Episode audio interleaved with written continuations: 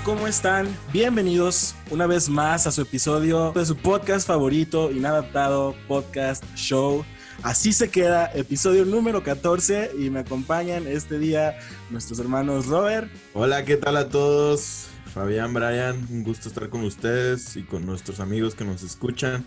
El Inadaptado Podcast Show, siempre imitados, nunca igualados. Así es, y Fabián. Hola, ¿qué tal? ¿Cómo están amigos? Me da muchísimo gusto estar con ustedes en las instalaciones siempre tan glamurosas, siempre tan grandes de Inadaptado Podcast Church.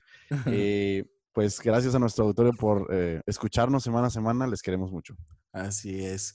Y pues bueno, antes de empezar, queremos recordarles pues que como ya vieron la portada, el capítulo de hoy se llama Hasta en los perros hay razas, para que se vayan imaginando de qué vamos a hablar. Y previo a, este, como pequeño comentario, pues queremos agradecerles todo el apoyo que nos han dado. Gracias a ustedes. Para nosotros es llegar lejísimos el tener la cantidad de reproducciones que tenemos de suscriptores y de seguidores. Hasta... De países distintos donde nos escuchan. Sí, hasta Argentina, de repente en Alemania tenemos reproducciones. Canadá, España, Irlanda, Australia. Honduras, Guatemala, Panamá, Colombia. ¿En serio? Eh? Tanto así, tanto así que ya de repente creemos que hasta el formato, nuestro formato está siendo reproducido en otros podcasts y estamos orgullosos de eso, muchachos. Eso es todo. De hecho, la segunda nación que más nos escucha son los Estados Unidos. Qué chido. Entonces está. Argentina también está ahí duro. La verdad que yo me siento muy feliz de ser parte de este proyecto junto con ustedes, porque pues lo que le da significado es que lo comparto con ustedes, mis hermanos. Ay, te amamos, Brayita. Qué bello, qué bello. El hermano Brian. Nunca igualados. Exactamente. esto esto no se puede copiar, muchachos. Estoy no, no, no. mi corazón. Sale del corazón. El corazón. Pero bueno, como siempre tratamos, tratamos de darles un contenido nuevo, diferente. Ahí estamos pensando en ideas divertidas, que igual si ustedes quieren nos pueden sugerir, pero pensamos en una, Robert se fletó con esta idea, la pregunta inadaptada. Los que nos siguen en redes sociales pueden darse cuenta que en Instagram nos hicieron ahí, les, mandamos un mensajito para que nos hicieran preguntas. Pero bueno, vamos a darle su debida introducción a esta nueva sección.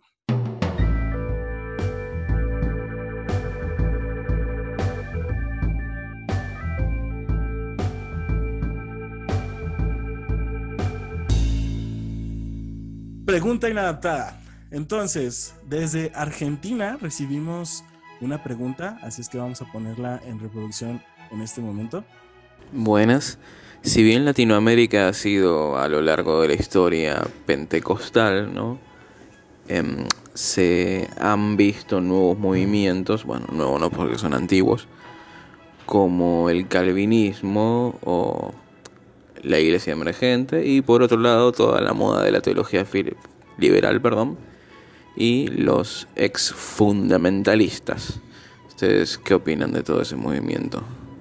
Porque uno ve como una evolución, ¿no? El joven que sale de la iglesia pentecostal, luego termina siendo un, calvinista acérrimo y luego comienza a estudiar más teología y termina siendo liberal.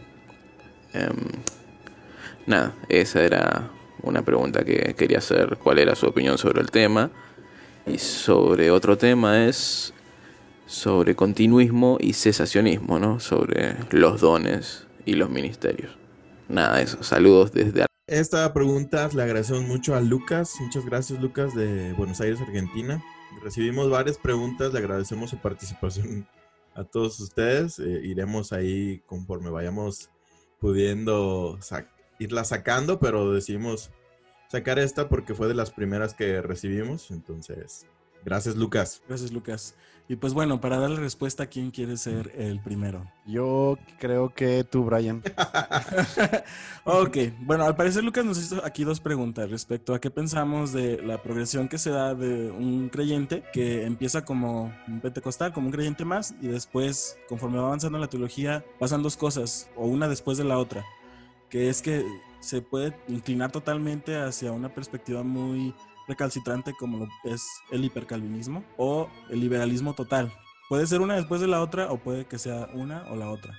A mí me ha tocado ver que pasan las dos. O sea, me tocó ver gente que de ser un congregante normal pasó a ser calvinista, hipercalvinista, y después se hizo liberal hasta ateo totalmente. Y otros que de ser integrantes normales simplemente decidieron tornarse al liberalismo gracias a las, como él lo menciona, las nuevas corrientes de, de iglesias relevantes. Entonces, una vez hecho ese resumen, a mí me tocó ver esas dos partes, pero yo creo que depende mucho del corazón y la intención de la persona, ¿no? Cuando se acerca a la palabra, qué es lo que está buscando realmente. Y muchas veces... Mm, no, no existe en el núcleo de tu corazón realmente el buscar esa, esa verdad que está en, en el corazón de todo ser humano, que es conocer a tu creador sino que realmente tienes otras necesidades emocionales y de ahí puede vertirse a, lo intelectual, eh, en estudiar la filosofía y la teología, o puede vertirse totalmente a lo emocional, que es las iglesias, perdónenme muchachos, las iglesias relevantes de hoy en día.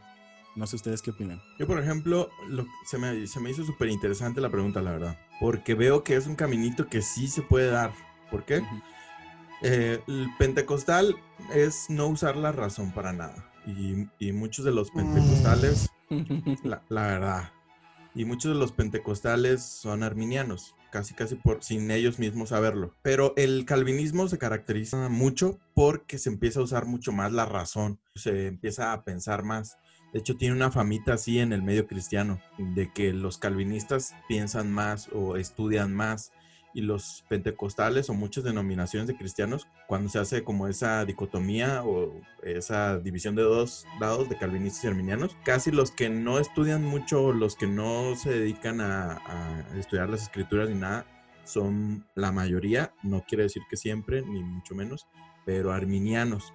Entonces, sí se me hace que puede pasar esa transición de alguien que está en un en pentecostal, luego pasa, empieza como a pensar más, razonar más su fe y empieza a, inclinarse al calvinismo.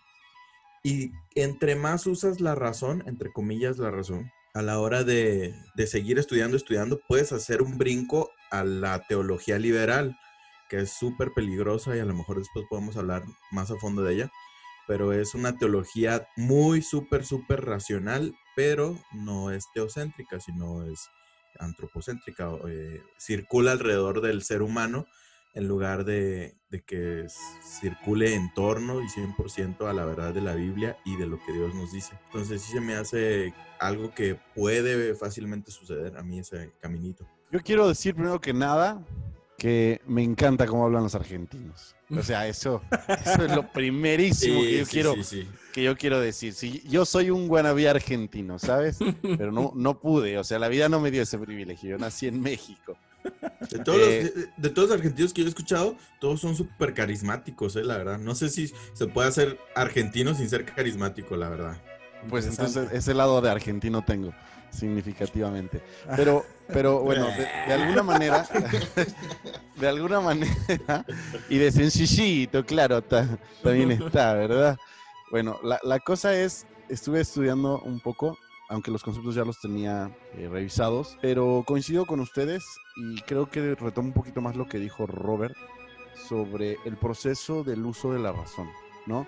Creo que la generación de nuestros padres, quizá eh, eh, de nuestros padres para atrás, fue una época de religión cristiana sin mucho raciocinio, ¿no? Donde se les enseñó que ellos tenían que ser solo creyentes, pero que quizá cualquier cosa que ellos llegaran a, analizar o a pensar, tenían que limitarla porque les evitaba experimentar a Dios plenamente, ¿no? Obviamente llega el Internet, llega la época del, en que nos empezamos a cuestionar todo lo que hacemos y la gente empieza a pasar de los... pentecostal. El pentecostal, que ya saben que todo es Espíritu Santo, todo es este, magia, todo son cosas espirituales supernaturales, a lo que es el calvinismo, que es una forma más racional de ver el cristianismo, eh, que también tiene sus lados eh, flacos, como todas las teorías. Creo que una teoría nunca va a explicar a Jesús y, a Dios completamente, pero son buenas aproximaciones, ¿no? Y de ahí creo que si se llena de orgullo el hombre, o sea, si, si se enaltece en el conocimiento que adquiere y rechaza también que hay una parte que jamás va a entender a Dios, es donde se pasa al otro lado, ¿no? ¿Cómo se llama, Robert? La teología liberal, sí. A la teología liberal. Creo que, creo que es una cuestión de orgullo. Eh, creo que vale la pena estar en el medio, ser alguien que usa su razonamiento para vivir el cristianismo Sin embargo, tienes que entender que hay cosas que, que le pertenecen al conocimiento solo a Dios y que estás limitado. O sea, no, no vamos a comprender en su totalidad. Una mente humana, simplemente por definición, no puede comprender a un Dios infinito, ¿no? Entonces, creo que esa es la situación. Creo que como cristianos debemos tener la suficiente humildad para reconocer que hay cosas o terrenos que debemos respetar. No respetar, sino no tratar de, de, de vanagloriarnos ni de explicar en demasía y que tenemos que dejarlos con, con, cierta sencillez en el no lo entendemos en plenitud, ¿no? Y también creo que es, es conviene y, ni siquiera nosotros podemos hacer nada. La generación de cristianos de millennials en adelante va a ir saliendo de la forma espirituosa sin, sin racionamientos y poco a poco esas iglesias se van a acabar, ¿no? Entonces, me parece que es un movimiento inevitable. También me parece que es inevitable que muchos terminen en, en el razonamiento excesivo y creo que eh, en un futuro, en 10 años, 20 años, Robert eh, y Brian, nos vamos a tratar, nos vamos a ver enfrentando a una generación que todo lo quiere racionalizar y que ha decidido no creer en Jesús por lo que llegaron a entender mediante su teología y vamos a tener que arrastrarlos a Jesús de alguna u otra manera eh, con el tiempo. Yo creo que en algunas partes dentro de la teología, la filosofía teológica, este, se comete mucho el error de, de, de, cometer prejuicios. Entonces hay una frase que me gusta mucho que dice que un prejuicio es algo mal aprendido. Y muchas veces cuando defendemos más la doctrina que el Evangelio, corremos mucho el riesgo de constantemente prejuiciar. Y Totalmente, ahí, amigo. Y de ahí pasamos a la segunda, a la segunda pregunta que nos hizo. ¿Cesacionismo o continuismo? Él nos lo dijo desde el servicio, los ministerios y los dones del Espíritu Santo. ¿Qué piensan? Okay. Pues yo, por ejemplo, si, si cabe, cabe comentar que no me agrada la, la, onda que está teniendo el cristianismo de que todo lo quieren encasillar. Si yo pienso de algo, soy esto. Si yo tengo unos pensamientos de esto, soy del otro. Si yo eh, creo en, en, que nos vamos a ir en el rapto antes de la tribulación, pretribulacionista, posttribulacionista. Y ya en todo te quieren encasillar a que eres esto, que eres lo otro. Y ahora esta otra ramificación, que la verdad, yo para ser sincero no sabía que así se le conocía al cesacionismo y al continuismo, que te divide en que si crees que los dones espirituales ya no son vigentes, si cesaron como tal, de viene la palabra, cuando ya se completó las escrituras, el cesacionismo dice que si cuando se completaron las escrituras, que los dones espirituales fue para que se completara la verdad o la iglesia. Entonces, como ya se completó el bloque de la verdad, el fundamento en, lo que está basado nuestra fe y la iglesia, pues ya no hay dones como tal, en milagros, lenguas, etcétera, etcétera. Y el continuismo, pues es todo lo contrario, ¿no? Dice que los dones siguen vigentes a, a nuestra actualidad. Yo, la verdad, si me tuviera que decantar por una de las dos, creo que me inclinaría un poco más al cesacionismo, eh, aclarando que por decir que los dones ya no existen como tal, no me refiero a que existan como tal, pero poniendo por encima la soberanía de Dios, que no podemos encapsular a que si yo estoy por el lado de que ya no eh, son tan recurrentes los dones, no puedo decir que al que Dios de repente no le puede dar a alguien un regalo de un don, porque Él es soberano pero no creo que sea la generalidad. Yo creo que la generalidad no existen tan, tan como muchos lo pretenden tener. Yo creo que, que la vida es hermosa, ¿sabe? Nada, no es cierto. Eh, bueno, esto ya, ya, lo, ya lo he tenido en otras pláticas, fíjense, y a la conclusión a la que llegué fue que soy de ambas, a lo mejor no se puede ser de ambas eh, líneas. Sin embargo, creo que sí fue algo que se utilizó, algo que Dios permitió en gran manera en el inicio de la iglesia. Y creo también que Dios lo puede seguir usando, pero en lugares donde sea necesario. O sea, en el mundo occidental, pues no necesitamos, creo que muchos dones para demostrar a Jesucristo, ¿no? Ampliamente el mundo occidental sabe de su existencia. Y creo que Dios no va a utilizar los dones para para impactar a la gente o para demostrarle. Dios no es un Dios que es a cambio, ¿no? O sea, tú crees en Jesús, pero a cambio yo te, yo te hago una demostración espectacular, ¿no? Yo creo que es un Dios de maravillas, pero no con el afán de intercambiar la salvación de las personas. Entonces yo sí creo que puede haber dones espirituales donde se requieran donde Dios determine que en ese lugar se necesite bendecir a la gente de esa manera. Pero creo que el mundo occidental está un poco limitado ya de esas, de esas circunstancias y creo que como occidentales hemos tratado de exprimirlas y de no soltarlas en muchos, en muchos casos, tal es la iglesia eh, pentecostal que dice, no, yo no quiero soltarlo y quiero que eso continúe. Y, y, creo que ya es poco provechoso, sinceramente, con todo el conocimiento que tenemos de Jesús, con todas eh, las escrituras completas, los análisis que se han hecho, los libros, todo. Creo que buscar situar nuestra fe o permanecer nuestra fe todavía en ese tipo de sucesos no es lo más sabio por el momento. Entonces, creo que ambas cuestiones pueden coexistir, no, pero no en el mismo lugar geográfico, quizá ni siquiera en la misma circunstancia religiosa. Entonces, podría haber dones espirituales en un lugar del mundo donde así lo demandase la situación. En mi caso, eh, lo que mejor definiría mi, mi posición doctrinal sería un escrito que vi en la coalición por el Evangelio. Es una página que no, no quiero abogar ni, ni, ni, recalcar algo en contra de ella, pero ahí encontré ese escrito que se llama Un continuista sin hogar y me definió perfectamente básicamente dice que lo, que lo mismo que acaba de decir Robert, ¿no? Realmente yo como creyente no me puedo atrever a encasillarme porque en la experiencia de mi vida voy viendo sucesos que, que me impiden realmente este, casarme con la doctrina por encima del Evangelio. Y como comenta Fabián, pues es difícil realmente pensar que ante la necesidad del hombre Dios ha dejado de obrar y tal vez en nuestra sociedad y en nuestro círculo es innecesario ver alguna especie de, obra sobrenatural, pero estoy seguro que en otros lados seguramente Dios sigue teniendo cuidado de las necesidades de cada persona. Y creo también que Dios lo hace en nuestras vidas día a día, realmente no, no veo por qué este, tenga que optar por o cesar o, o continuar con los dones, es algo que yo me considero un continuista sin hogar. Este, mm, así como comparto el continuismo en otras áreas, soy de una especie de doctrina y en otras de otra. Pero yo creo que el mejor ejemplo o un muy buen ejemplo es el de Pablo, ¿no? Que a los corintios les enseñó a manejar bien los dones del Espíritu y a los gálatas los, los reprendió en otras cosas porque pareciendo ser muy perfectos, cometían otros errores que se alejaban del Evangelio. Yo, Entonces, yo la verdad, amigos, creo que si tenemos que elegir entre, entre uno u otro en el día con día, prefiero cesar.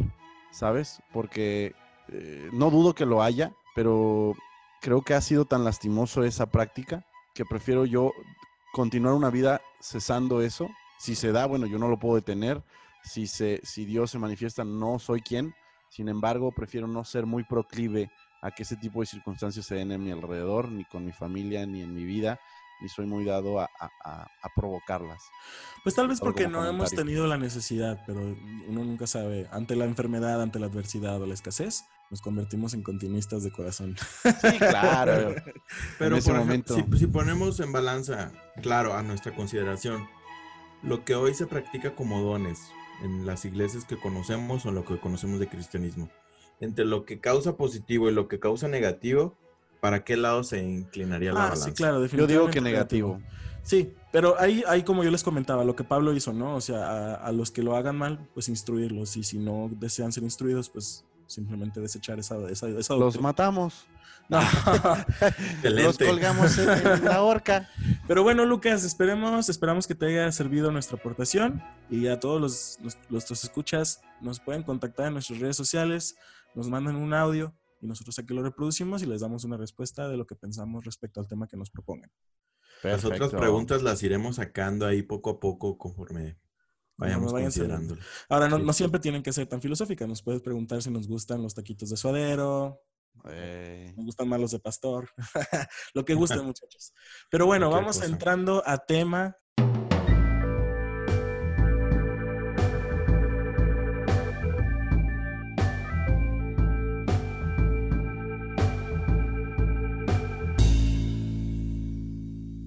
perros hay razas, muchachos. Ah, qué creen? Uh. De hecho, va muy ligado, va muy ligado con la pregunta. Por eso quise hacerlo, quise hacerlo primero para que hubiera un buen hilo. Pero les quiero comentar a nuestros escuchas, a nuestro auditorio y a mis amigos, ¿por qué, de, por qué escogí este tema? Realmente es una autocrítica. Surge de, de ver actitudes en otros hermanos que odio, que detesto. Y Y que, Y que dije, a ver, me puse, Soltando los bazucazos desde el inicio.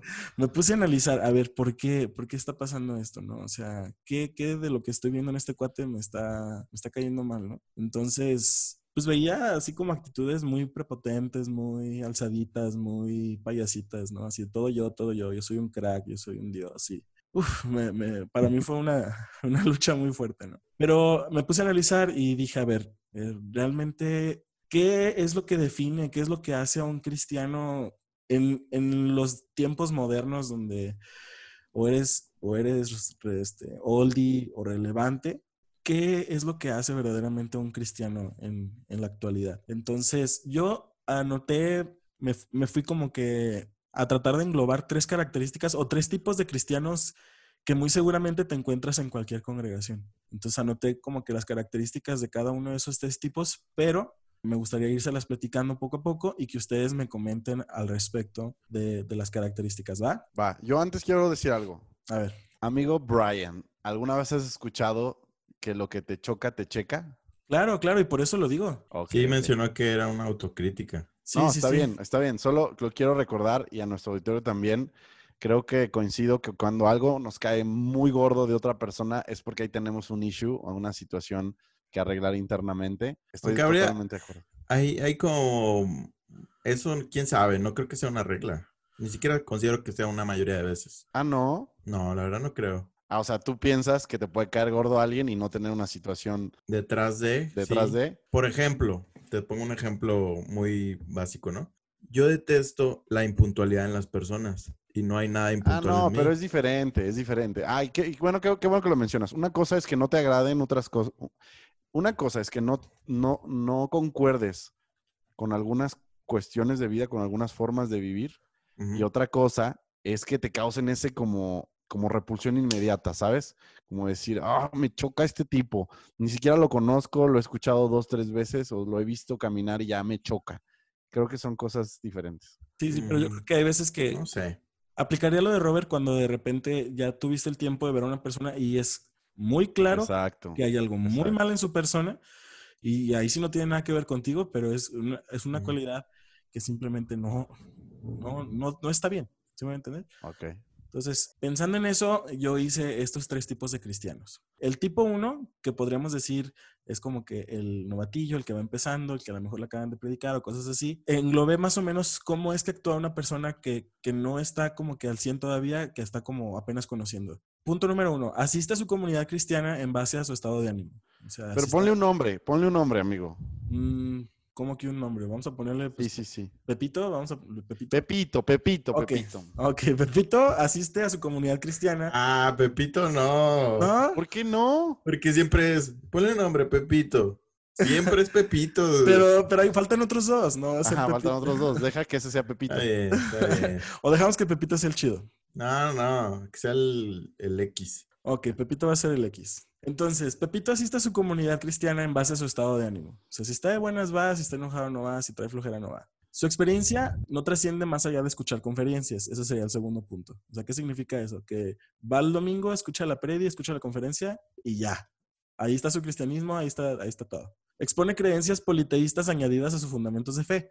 No sé si les ha tocado conocer de repente esos cristianos que, que son cristianos, pero hacen como meditación, este, sí, como tal cual, como meditar o practican otras Alinean sus cosas. chakras. Alinean sus chakras, creen vidas pasadas, o sea, como que son muy modernos. Muy Y- modernos. Sí, sí, Muy sí me ha pasado. modernos. Tengo, tengo amigos que son cristianos y que piensan en que pueden reencarnar en una- cosa en el Ajá. ¿Neta? ¿Es en Sí, serio? te lo juro. Y yo así como, WTF, ¿qué onda con tu vida? sí, sí pasa, sí pasa, honestamente. Este, y, y eso es como que a lo mejor un cristiano que apenas está empezando, que no sabe como que dibujar la línea entre qué de su vida a lo mejor debe o no cambiar. Entonces, se caracteriza por ser guiado constantemente por sus instintos. O sea, es una persona que no sabe reprimirse ni, ni controlarse. Si está enchilado, avienta tiros y, o sea, si está borracho, pues también, no sé, está O sea, borracho. ce- cero inteligencia emocional. ah, por Ajá, así sí. decirlo, vamos a decirlo. Dominio, ¿no? Dominio. Ajá. No tiene dominio propio, pero no quería utilizar el típico lenguaje cristiano. Pues ¿verdad? es Sí, que es- está, no sé. autocontrol. Sí, le falta autocontrol. Se, se guía mucho por su cerebro reptiliano, por sus instintos. Ok. Men. La oración y la meditación en la palabra son muy rara vez puestas en práctica. Eh, rechaza todo mensaje que sea contrario a su forma de fe o le traiga confrontación. O sea, si dices Dios es chido, ellos dicen, wow. Pero si dices, este, Dios quiere eh, ahora sí que enderezar tus caminos y acercarte más a Él, dices, como el meme de Drake, ¿no? Así como que, "Mm, no, gracias. Su sentido de pertenencia está basado en sus amistades o relaciones con integrantes de la iglesia. O sea, racita que, que va y que está nomás por figurar o porque están chidos los amigos, pero un día los amigos se cambiaron de iglesia y él también se va para allá. Entonces, ese sería Pepito. Pepito no es muy cool, no seas como Pepito. Ay, no, no, no, no. No empecemos. Ya, o sea, no, no, no. No, pues, Estamos todavía sometiendo a... Sí, a juicio. Análisis, estamos sí. sometiendo a juicio. no lo estoy juzgando, nomás insto a que no sean como Pepito. No está tan cool. Ah, Ahí está el juicio. y ya, ya hay juicio de por medio. O sea, está cool, pero no está muy cool. Ok, continúa, continúa, Dale, continúa. dale, Ya, dale. ya, dale, dale. Siguiente, este, siguiente personaje. El tipo 2, vamos a ponerle. A ver, Fabián, tú ponle el nombre a este. Tú que tenías de Kimberly. Ok, Kimberly. Vamos a hacer este, así como que fluiditos. Te voy a decir un comentario súper machista. Eh, súper No, no. misoginote. Ponle la Kim. No, Kimberly. Kimberly asiste con regularidad a su comunidad cristiana. Mayormente juzga actitudes que ella misma no logra reflejar en la práctica. O sea, son de esas personas que de repente ven a un hermanito y dicen, ah, ya viste como que está haciendo esto, pero ella también lo hace. O sea, aguas con la Kimberly. Este, ¿Lo hacen en lo oculto o Ah, sí, o sea, vale? en lo oculto o de repente ella misma lo hace pero no se da cuenta, o sea, ya, o sea, puede que se encuentre a sí misma cometiendo los mismos errores que hace como un día publicó ahí en Face. Reconoce que las escrituras son inspiradas por Dios, pero se resiste a obedecer los principios que se oponen a prácticas inmorales o de sus deseos personales. Eso está súper explicado, ¿no? Acepta las verdades espirituales, pero no toma una decisión firme de arraigarlas en su corazón. Su relación con Dios regularmente se ve ejecutada por una obligación religiosa. ¿Qué es esto? Que como ya te acostumbraste a ir a la iglesia y has escuchado que todos oran y todo, tú empiezas a hacerlo, pero no porque realmente entiendas qué onda con tu relación con Dios. Lo haces como para pertenecer y porque te sientes obligado porque pues, los cristianos oran, entonces yo también tengo que orar. Ok. La Kimberly profesa su fe y actúa en una forma espiritual, entre comillas, mayormente en redes sociales o donde pueda impresionar a los congregantes de su comunidad cristiana. Eh, rechaza o desconoce sus pecados personales con el objetivo de ser aceptada por su comunidad.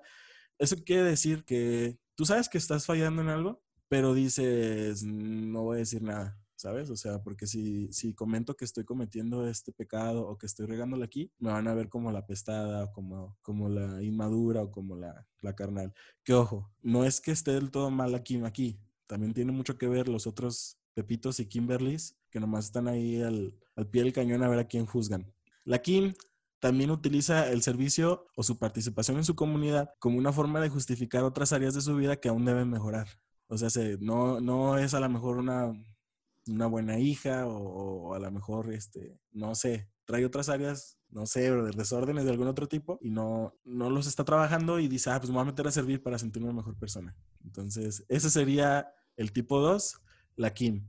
Ojo, a todos los que nos escuchan, yo mismo tengo rasgos del tipo 1 de, de- de- de Pepito, de Kimberly y del tipo 3. Ese es tu disclaimer, ¿verdad? sí, pequeño disclaimer. Todo cristiano, yo estoy seguro que todo cristiano tiene por lo menos características de los tres. Y es una, eh, por eso les comentaba que era una autocrítica que, que sirve como para analizarte y decir, a ver, ¿en qué, en qué ando, en qué ando bien? Sí está pesada tu autocrítica, ¿eh? bueno, yo les, yo les comentaba, es personal y ya. Disclaimer, disclaimer. sí, hiper disclaimer. Este, Hay que patentar los disclaimers. Sí, sí, porque ya los he escuchado en otros lados. Sí, Ah. ya, de repente, y al rato de conclusión, muchachos. Pero, pero bueno, vamos a ponerle, Robert, quiero que por favor le pongas nombre al tipo 3 de Cristiano. Vamos a ponerle de nombre Andrés. Ok, Andrés. Andrés en teoría, Andrés en, en teoría es el chido. Andrés An- el hablador. Andrés asiste con regularidad a su comunidad cristiana y disfruta del sentido Qué de bien eres. Andrés. Qué bueno eres. Andrés sirve con afecto, lealtad y disposición a su comunidad. Andrés es enseñable y sabe actuar bajo autoridad. Andrés se examina a sí mismo y se juzga. Reconoce sus debilidades y se mantiene en constante aprendizaje. El núcleo de la vida espiritual de Andrés es imitar a Jesús siempre partiendo desde lo más sencillo. Eh, Andrés es reverente con la palabra de Dios, la estudia y la declara de forma abierta. Andrés tiene una relación con Dios natural. Se toma el tiempo de interceder por otros y adora a Dios. O sea, se toma el tiempo de, cantar, de, también nutrir esa parte como espiritual, diagonal emocional, de tener un- una adoración bonita con Dios. Y por último, Andrés reconoce a Dios como proveedor y le honra con su vida. No solamente da el diezmo por obligación o, o da no solamente... ¿Da más del diezmo? Le honra con toda su vida. Híjole. Ese es. Andrés, brother. Dile, dile a Andrés que vea el capítulo de Podcast Show de la gran estafa, por favor. No, lo vamos a tumbar, lo vamos a tumbar hasta Pepito, brother. Andrés va a terminar siendo Pepito. Andrés va a terminar siendo Pepito, brother, y no queremos eso. Entonces, ¿cómo ven? Es, yo englobé como estas tres características que eh, creo que es muy común. Es muy común ver hermanos en la iglesia que los puedes amar, los puedes admirar, o ver hermanos que los ves y dices, ay, hijo de su madre, ¿qué onda con este men? Bueno, ahora, ¿qué quieres que hagamos con esos tres arquetipos? que ustedes me comenten qué de esos tres, usted, bueno, ahí si quieren, ¿eh? Si quieren, ¿cuál de esas tres, eh, de, de esas tres personalidades empató más con ustedes? Andrés, mil por ciento. Ay, eres un mendigo. La me bota. Sonó, sonó a Kimberly totalmente Ajá. Sonó a Kimberly. Creo que eres toda una Kim. en redes sociales ahí. Ay, me encanta mi relación con Dios, es hermoso, lo amo. Gracias, Señor, porque no soy como estos paganos. Ajá, la Kimberly es esa, es esa, es esa persona que pone en Facebook sus oraciones a Dios. Yo fui Kimberly por años, brother. Yo ponía en Facebook literal, Dios, dos puntos. Gracias por todas tus bendiciones. O sea, como si Dios estuviera en su muro, esperando a ver a qué horas sale mi, mi feed y mi plegaria y así como que gracias, Señor, por todo lo que has hecho por mí. Y Dios, Pero- ah, mira. Es Qué un poquito de inmadurez. Creo que no, no siempre hay maldad en ello. No siempre hay una mala intención o la intención de, de mostrarse al mundo.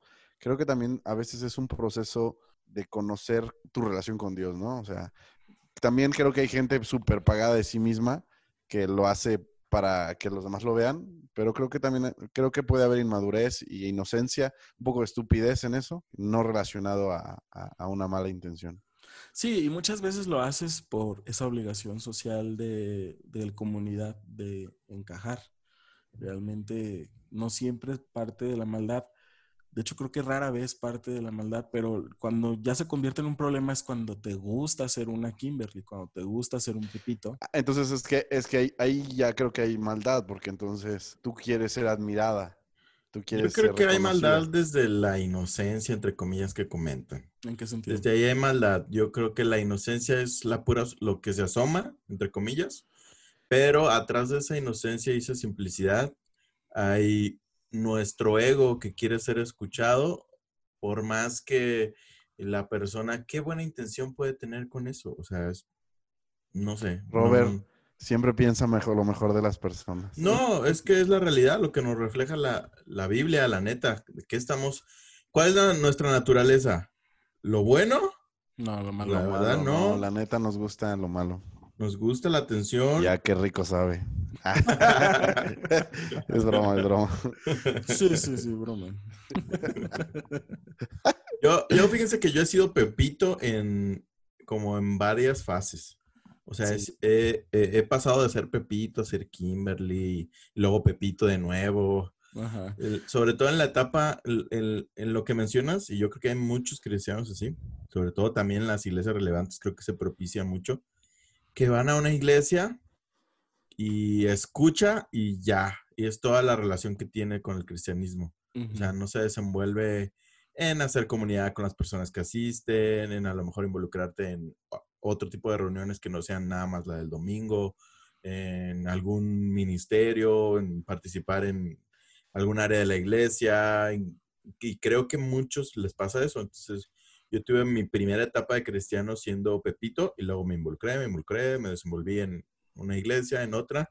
Y cuando llegué a la iglesia que estoy yendo actualmente, eh, tuve inicialmente una etapa larga de Pepito, de nada más ir a la iglesia, escuchar y en cuanto se acababa o hasta cinco minutos antes, en cuanto ya el- el pastor decía hay que orar yo me salía de la iglesia y para no agarrar tráfico o no toparme con la, Este el tumulto de personas al salir de la iglesia y yo me iba. Yo duré fácil, yo creo que unos dos o tres años así, ¿eh? Tranquilamente.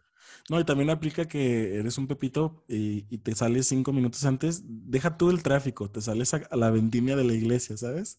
Dale. Que los salchipulpos, que la empanada y en joda te sales, dices, ya empezó a orar. O sea, donde yo voy no hay salchipulpos, güey. Ah, o sea, uy, perdón. ni Hay canapés. Hay O sea, canapés. hay canapés, güey. Y unos cafés súper deliciosos, güey. O sea, Sí. qué naco. O sea, venden una, una monita verde con blanco ahí en medio en el café, o sea. Mi cold brew. Ah, o sea, no, no. Starbucks. mi caramelo Unos macchiato. Starbucks, güey. O sea, ¿qué onda contigo? Entonces, este, yo personalmente igual he sido Pepito.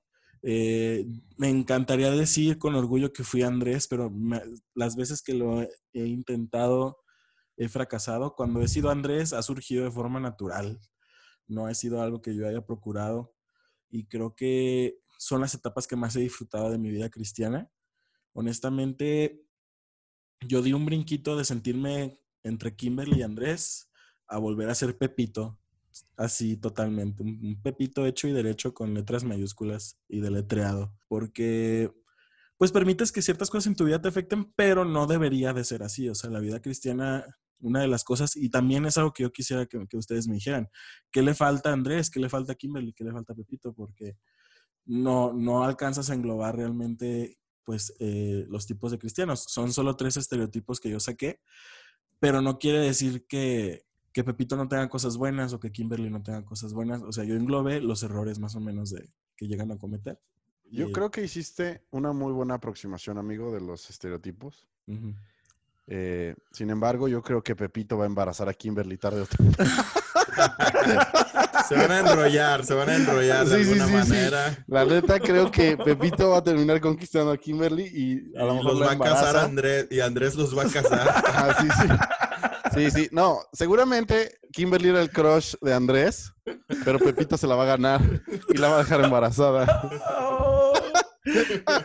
Eso, eso pega tan cerquita del corazón. Nah, es broma. Es broma, es broma. Estoy seguro que más de un caballero blanco que nos escuche. Ay, cálmate, caballero blanco. no, ¿Tú es que te a- así sientes, se- Gandalf, así- o qué? No, espérate. Pagafantas. Ajá, exacto. Un caballero blanco es White Knight, es como pagafantas. Ok. Es, es como el típico chavo que levanta cinco sillas por mano en las reuniones para acomodarlas. Es el hermanito que, que quiere quedar bien con, con las hermanas, pero que lo hace de una forma muy ñoñis, por así decirlo. Ok, va, va, E- va. Ese es un caballero blanco. Entonces, más de un pagafantas, más de un caballero blanco. Ahorita nos escuchó ya de haber dicho, ah, yo sí, yo sí fui ese Andrés que Eh, casó a la Kimberly identificado. con la Eh. que me quería casar. Entonces, esa es otra ventaja, ¿no? O sea, yo creo que la única ventaja de los pepitos es que te quedas con las Kimberlys. Sí, no, pero Pepito, pues a lo mejor termina mal su matrimonio, dos divorcios. güey. O sea, digo, no, no es necesariamente la- lo que va a suceder, pero, pero déjenme darle un poquito. Eso fue broma, eso fue broma, auditorio, eso, eso era, eso era mi parte de broma. Pero voy a dar mi, mi, mi retroalimentación de verdad. Creo que, creo que Pepito puede ser genuino. Ustedes saben que hay etapas que cuando vamos entrando al cristianismo o cuando, voy a llamarlo de esta manera, Dios nos enamora o entramos a un proceso difícil, todos somos Pepito, ¿no? Y Pepito puede ser muy genuino, Pe- Pepito puede tener una real necesidad de buscar a Dios, pero hasta ahí da, ¿no? Es en ese momento su madurez, su entendimiento, sus ganas, su esfuerzo, ¿no? Entonces, creo que Pepito tiene puntos favorables en este punto, en el que si logra avanzar gradualmente conforme va pasando su tiempo en la permanencia en la iglesia, entonces Pepito es un tipo normal. El problema es cuando tienes 30 años, bueno, no, esto es demasiado, 20 años de cristiano o 15 años de cristiano y sigue siendo Pepito. Creo que ese es el, el- el problema, ¿no? Ahora, Kimberly, todos fuimos Kimberly, ¿no? Yo creo Kimberly, que, perdón, yo creo que, que tienes un ah, ¿no me vas a dejar terminar? Ah, no, no podemos comentarlo al... Es broma, es broma, sí, Ah, síguele. No, no lo dejes, no lo dejes, no lo dejes.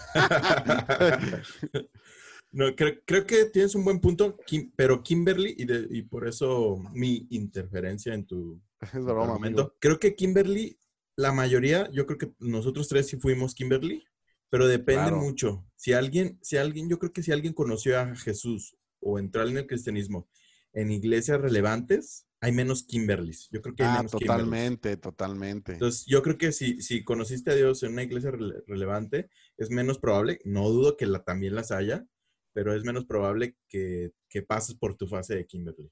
Pero ahí creo que deberíamos entonces crear un cuarto arquetipo, Claro. que, que sería un Kevin. A ver, ¿qué hace Kevin? Pues no sé, no sé, Kevin. hay, muchas cosas de Kevin que me molestan, dude. Mira, ver, déjenme terminar con Kimberly y hablamos de Kevin, ¿les parece? ver, Va, va, va. Entonces, creo que todos hemos sido Kimberly en el proceso en el que, conforme vamos conociendo de la palabra, nos volvemos más fariseos y queremos que todos sepan que sabemos mucho y quizá juzgamos con demasiada dureza cuando todavía no hemos madurado en algunas etapas de nuestra vida. Entonces, ¿pero qué tiene Ki- Kimberly? Kimberly me parece que es una chica que está tratando de esforzarse, pero más allá de lo que hace, su, su propia vida no lo está mostrando. Entonces, está, demasi- está tratando de ser más por fuera que por dentro, Kimberly. Y creo que es algo normal. El peligro de Kimberly es que se quede en eso, que, que se quede exterior nada más y viva una vida exterior cuando adentro es una porquería, ¿no? Kimberly. Al grado de que Kimberly es tan falsa que se deja embarazar por Pepito, ¿no?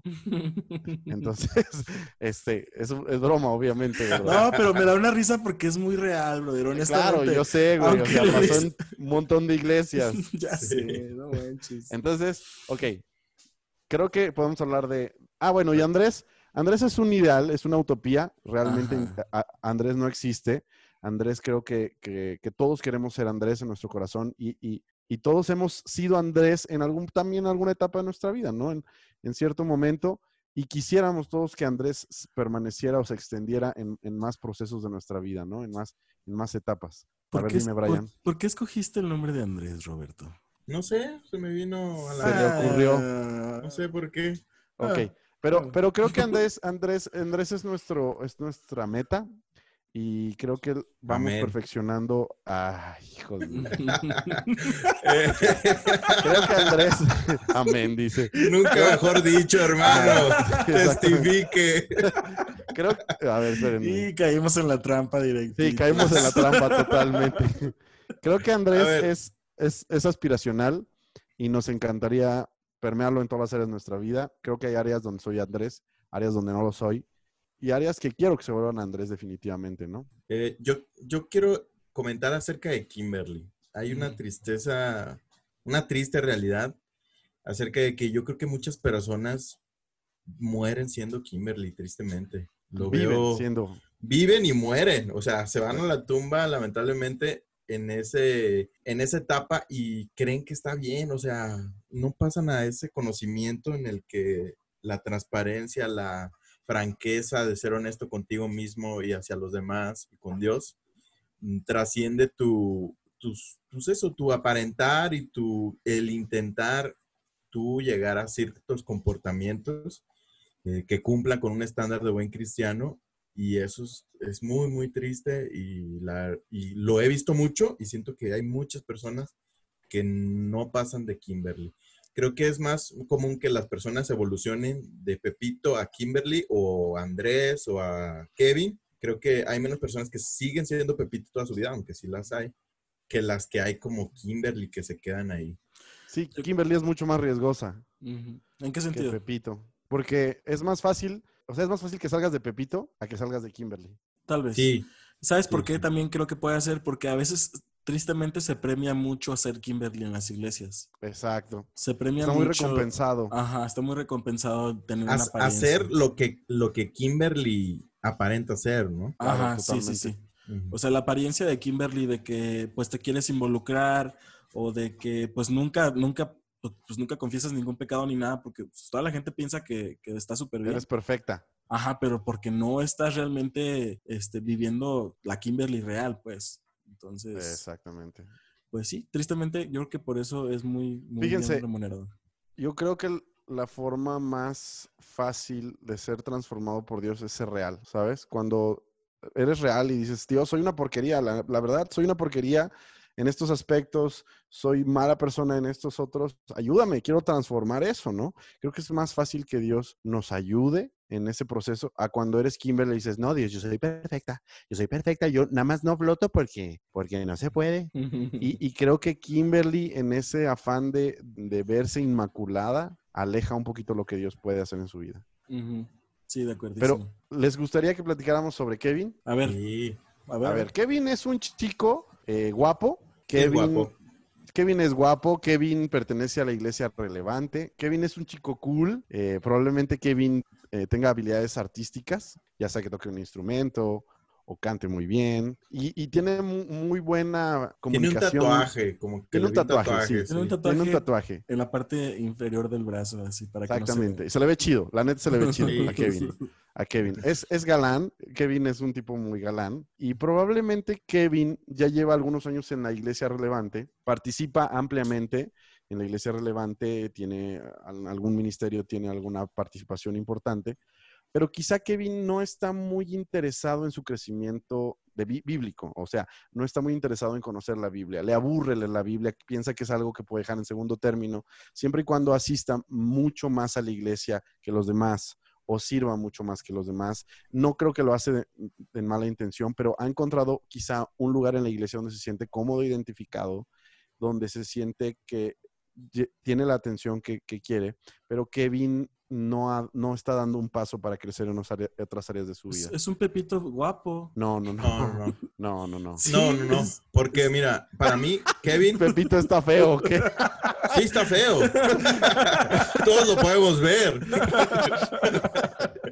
Es que ahí, una, de las, una de las características de Pepito es que su sentido de pertenencia estaba basado en amistades o relaciones con, con los integrantes de la iglesia. Ah, sí, pero, pero Kevin participa en los ministerios. Sí, Kevin es otro nivel. Ah, ok. De todos modos, para nuestra audiencia, voy a dejar las características de Pepito, Kevin, Kimberly y, y Andrés en la descripción de YouTube.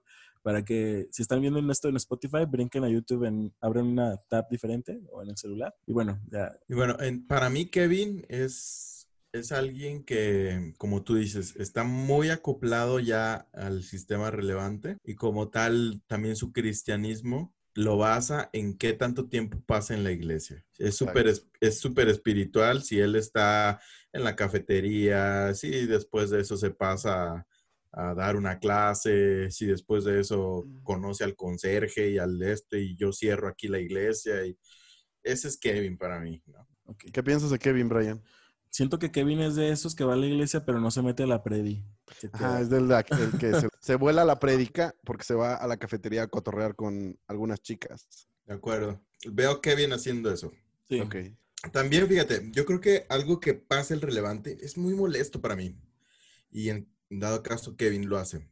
Kevin, porque estamos de acuerdo que hay muy pocos cristianos que crecieron en una iglesia relevante, ¿no? Actualmente. Ajá. Eh, y creo que Kevin pasó de, con, de las restricciones, de el yugo de estar en una iglesia no relevante a una relevante entras, te choquea un poco el que tú eres, tienes más libertades, el que te dice en una iglesia relevante, no necesariamente es malo que tomes cerveza, no necesariamente es malo que escuches música no cristiana, no necesariamente es malo que digas groserías. Entonces, Kevin, al conocer esto, es súper castroso en mm, aventarte en la cara que él quiere decir groserías, que él quiere mostrarte que toma cerveza, que quiere mostrarte que baila, que hace todo lo que supuestamente antes estaba muy satanizado por el cristianismo. Y en lugar de vivir con naturalidad, él lo forza para gritarlo a todo el mundo de cristianos sobre todo, en lugar de actuar con libertad natural. Veo mucho eso yo en los Kevin. Kevin se crea, por así decirlo, un personaje que se siente obligado a exponer como un símbolo de libertad, ¿no? De decir, Sí, Creo que sí, 100%. creo que sí. A lo mejor no, no estoy tan de acuerdo en la última parte con Robert, pero con, con- con lo de Brian sí es un personaje muy forzado a demostrar libertad. Eh, Eso sí estoy totalmente de acuerdo. sí, de cualquier tipo, o sea, ya sea... Sí, sí, sí, sí, sí, de, de todas. Sí, lo veo muchísimo. Y la verdad es irritante. A mí, a mí me irrita cuando veo eso. Entonces, la pregunta sería, o sea, ya vimos, ya vimos estos tres, cuatro casos, se acaba de generar este nuevo de Kevin, y todos tienen sus pros y sus cons, pero yo creo que todavía Andrés no es lo que debería ser un cristiano realmente? Y esta es la última qué no? pregunta. Ahí voy, ahí voy, ahí voy. La, la pregunta sería, de todos estos cuatro, ¿qué conforma realmente un verdadero cristiano? Yo creo que eh, son diferentes matices de un verdadero cristiano, cada uno de ellos.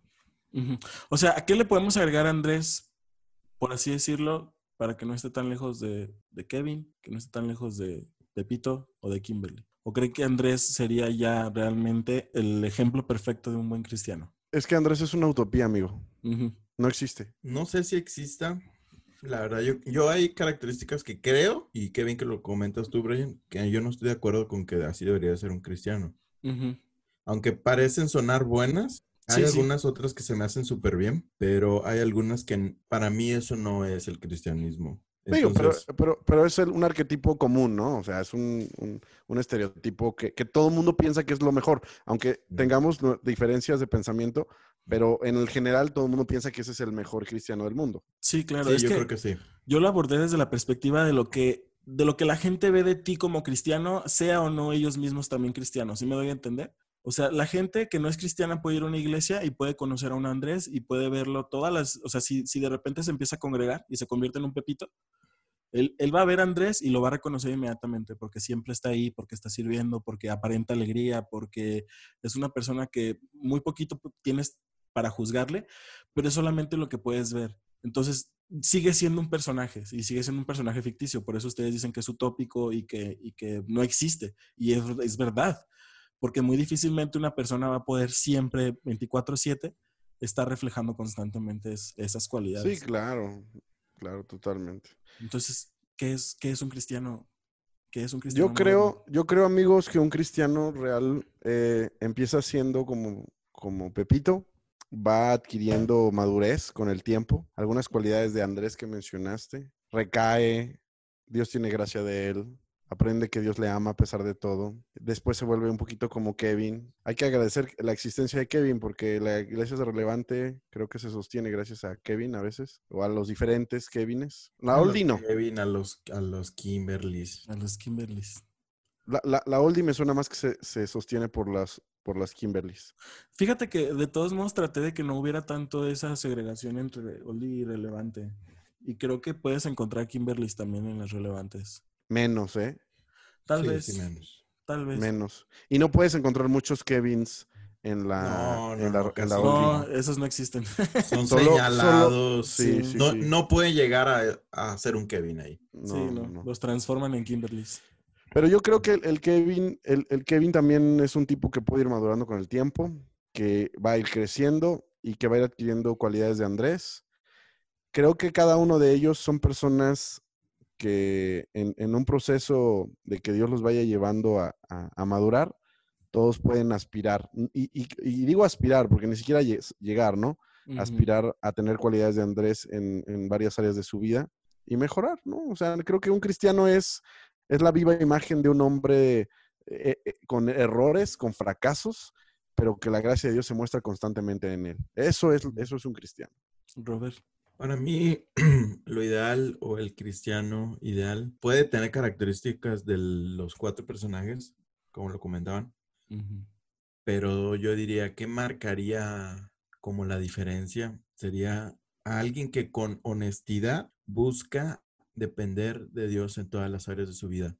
Y esto incluye su, su crecimiento, ¿no? Su madurez. Entonces, si con franqueza y honestidad está ese anhelo en ti y buscas tener ese constante ir hacia acercarte a Dios, acercarte a Dios, acercarte a Dios, yo creo que Dios te va a llevar por el camino que tú particularmente debes pasar, ¿no? A lo mejor tú no debes de pasar por Kimberly, sino simplemente unas fases de Pepito y luego Kevin y después muchas cosas de Andrés recayendo, como mencionan, de repente, pero siempre con franqueza acercarte a Dios, depender de Dios totalmente. Esa para mí sería la, la característica número uno del cristiano, una dependencia de Dios franca. ¿Sabes qué, amigo? Ahí, ahí difiere un poco eh, eh, en tu punto. Lo entiendo, entiendo realmente a qué te refieres. Sin embargo, creo que un cristiano puede ah, buscar a Dios y, y deliberadamente no querer depender de Él en algunas áreas de su vida. O sea, decir, es que yo quiero conocer a Dios, pero deliberadamente en estas áreas no quiero que Dios se meta. Y, y, Ah, y eso no estás siendo franco. Para mí no, puede- no estás siendo franco cuando vas así. es que, es que, escúchame, creo realmente que una persona con el tiempo va entendiendo que tiene que rendir todas esas áreas a Dios, que no necesariamente el día que llega comprende que las debe de rendir. Sabes teóricamente quizá que deberías hacerlo, pero en la verdad de tu corazón no lo haces, amigo. Si lo hiciéramos, ya estaríamos seríamos don eh, San Roberto, San Brian y San Fabián y no lo hemos, no lo hicimos durante muchos años de nuestra No, vida. pero eso es lo que es, eso estoy diciendo. O sea, tú empiezas con franqueza a acercarte a Dios, ¿no? Y Ujú. no te acercas y ya mágicamente todas tus áreas de tu vida están dependiendo de Él. A eso es Ok. lo que voy. Te acercas honestamente a Dios y Dios te va revelando y te cada vez va absorbiendo más áreas de tu vida y vas teniendo una evolución, como decía, vas teniendo una evolución de Pepito, que en el principio Pepito no depende nada de Dios, ¿no? Pero se está acercando. Y esa exponerse de manera genuina lo va a ir transformando, Dios te va a ir transformando. Sí, sí, sí, sí te entiendo. Solo creo que, que una persona puede tener áreas de su vida que, en las que anhela que Dios tome y otras que no quiere que Dios toque. Y con el tiempo Dios puede ir cambiando esas cosas en su corazón, ¿sabes? Sí, pues Sí, pero no veo el conflicto de lo Sí, que estoy tampoco. diciendo. Es que a mí me parecía que pintabas a un tipo enteramente dispuesto a decir, Dios, yo soy imperfecto, pero quiero que tomes toda mi vida porque... No, o sea, hay, eh, u- una sola Es- persona puede tener batallas en su corazón de, ¿sabes qué? Es que puedes decir eso y al mismo De tiempo malo y bueno. batallas. O sea, puedes Sí, sí. o sea, tú quieres desear eso, Dios, Ah, ok, quiero, Quiero- desear eso, ok. o sea, me lo estoy bien. deseando, pero no, no lo puedo hacer, ¿no? Ujú. ok. Pero Pues es, it. eso eso, es lo que me... a eso se le llamaría fe, ¿no? O sea, te acercas a Dios con Sí. fe, Exactamente. ok. creyendo que Él puede hacer algo aún en las áreas que te cueste trabajo. Yo, yo honestamente me he acercado a Dios y le he dicho, Señor, yo en esta área no puedo. Y ya sé que es como la decimoséptima vez que me acerco a ti pidiéndote que cambies esto, pero no he querido cambiarlo. O sea, y estoy No, en y, constante... y- y también creo que le puedes decir, ¿sabes que Dios? En esta área, sinceramente, ni siquiera quiero. O sea, sé que debería querer, pero no quiero. Entonces, yo sí le he dicho a Dios, ¿sabes que En esta área no quiero hacer las cosas bien. Pues porque no, porque tengo el corazón todavía muy duro, pero sé que debería querer. Entonces, ah, igual Dios se encarga de aporrearme para que De esa acuerdo. Y fíjate, eso hace mi punto más... Lo expones mejor. O sea, tú mismo eres un ejemplo de para mí que debería ser. Eso es ser franco con Dios. Porque no ser franco sería decirle, Dios, quiero que esta área tú la tomes y por dentro no lo estás queriendo, ¿verdad? Y ser, acercarte de manera franca es decirle, la verdad, Dios, no quiero, porque no quiero, la verdad, me, tengo miedo, crees algo que, que lo creo muy valioso y no lo quiero entregar. O cual- Cualquiera de la, los, tus sentimientos, ¿no? Y creemos que Dios puede realmente hacer una transformación en nuestro corazón. Creo que Dios puede hacer obras a pesar de áreas que no querramos deliberadamente entregar. Pues yo creo que ese sería el cierre perfecto del tema respecto a lo que creemos que es un verdadero cristiano. Yo creo que si lo vemos en las escrituras, ni siquiera los, las personas más entregadas ni los estudiosos más eruditos lograron a ciencia cierta o, o a plenitud sentirse cómodos con ellos mismos. Ellos eran personas que, que decían, a pesar de que he llegado hasta aquí, no creo haberlo alcanzado, sino que sigo adelante como Pablo, ¿no? Entonces, yo creo que el cristianismo nunca va a lograr, el cristiano nunca va a lograr ser Andrés, nunca va a lograr No, no, ser no. Una, una figura perfecta. Y lo Porque Andrés ya no necesita a Jesús casi, casi. Ajá, lo que necesitamos en, esta, en estos tiempos modernos para el cristianismo es que la gente deje de intentar fingir que pueden ser Andrés y, y que con sinceridad se muestren a sí mismos, así como lo hacen en sus victorias y en sus, en sus buenas áreas. En sus victorias, en sus derrotas. también en sus derrotas, ¿no? También en sus áreas débiles, porque creo que eso es lo que hace, pues ahora sí que una persona lo más genuino, ¿no? O sea, cuando, cuando puedes identificarte con, con él, aún en, en las debilidades. Y bueno, muchachos, pues gracias por haberme acompañado el día de hoy en esta conversación. Siempre disfruto platicar con ustedes. Fue un capítulo increíble, Brian. Te felicito. Hiciste un gran trabajo generando los, pro- los arquetipos. De verdad, no, amigo, estuvo súper muy chido. padre. Muchísimas gracias. gustó. Eres increíble. Y quiero felicitarte delante de todo el ah, No, no, auditorio. no, no. Brian es nuestro diseñador oficial de todas las portadas. Crack. de- es nuestro crack. Tiene un gran sentido del diseño. No Entonces, manches, amigo, no. Nada que- Muchísimas gracias por todo lo que haces semana a semana. Todos los diseñadores, eh, claro que no. Ah, No, pues simplemente aporto mi granito de arena y pues lo más importante es que la gente que nos escucha pues lo disfrute, ¿no? Tratamos siempre de escoger títulos interesantes, curiosos, como este, este, pero al final de todo, eh, clickbaiteros a todo lo que Nos vale que lo sepan. Entonces, sí, realmente no lo hacemos con la intención de vernos profesionales ni nada. Realmente es- lo, lo hacemos porque nos divierte. Disclaimer de siempre, ¿no? Nuestra intención no es al 100% pues edificarlos, pero sí, sí es parte del cristiano, ¿no? Siempre estar analizándose y autoestudiándose constantemente. Y creo que es padre, es padre hacer este tipo de dinámicas y darte cuenta dónde estás y realmente hasta dónde puedes llegar. Y yo creo que para un cristiano jamás, jamás vas a poder dejar de depender de Dios, de, de la fe y de la gracia del Señor. Entonces, Yo un último disclaimer, nuestra intención no es ofender a nadie con las descripciones. Si alguien se siente identificado, no, no, no fue nuestra eh, intención directa. Creemos que cada uno de nosotros tiene una parte de los cuatro personajes y Así es. creemos que somos eh, mejorables en todos los aspectos.